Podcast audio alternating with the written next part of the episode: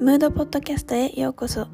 このポッドキャストでは映像クリエイターを目指す私が日々感じたことや映画や読書の感想などを皆さんにゆるくシェアしていきます。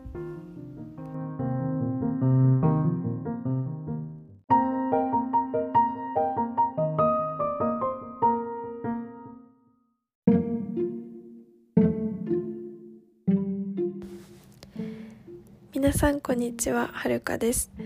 今回は多様性の意味について一人で考えてみました。きっかけは最近浅井亮の新作である性欲という本を読んだからです。この本はマイノリティの中でもさらにマイノリティの人たちにスポットを当てた作品となっています。この本の冒頭の文章がだいぶこう鋭利だったので読ませていただきます、えー、多様性という言葉が生んだものの一つにおめでたさがあると感じています。自分と違う存在を認めよう。自分と違うあ他人と違う自分でも胸を張ろう。自分らしさに対して堂々としていよう。生まれ持ったものでジャッジされるなんておかしい。すがすがしいほどのおめでたさでキラキラしている言葉です。これらは結局マイノリティの中のマジョリティにしか当てはまらない言葉であり話者が想像しうる自分と違うにしか向けられていない言葉です。想像を絶するほど理解しがたい直視できないほど、えー、嫌悪感を抱き距離を置きたいと感じるものにはしっかり蓋をする。そんな人たちがよく使う言葉たちです。ここまでが絵本の中の文章なんですけど、うん、実際こう今多様性という言葉に、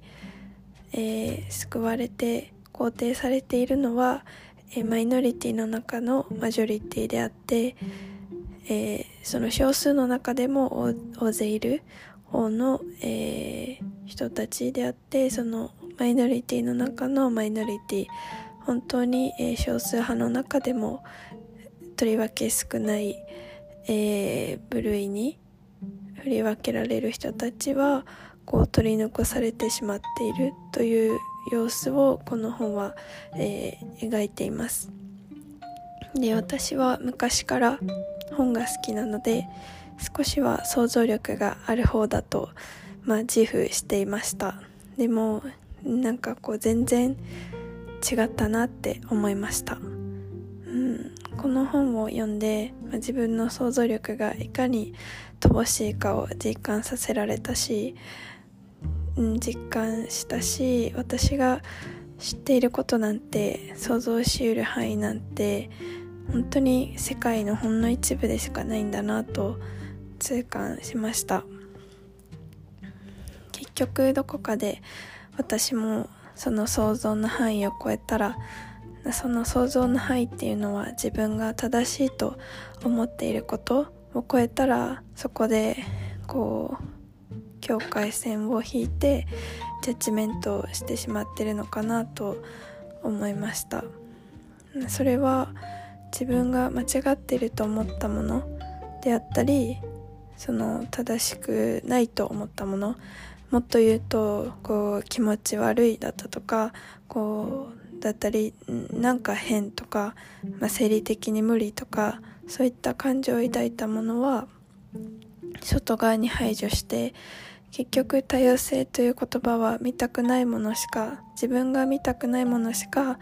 見ないための都合よく使える美しい言葉にしかなってないんじゃないかっていうのがえー、作者の言いたいことなんですね。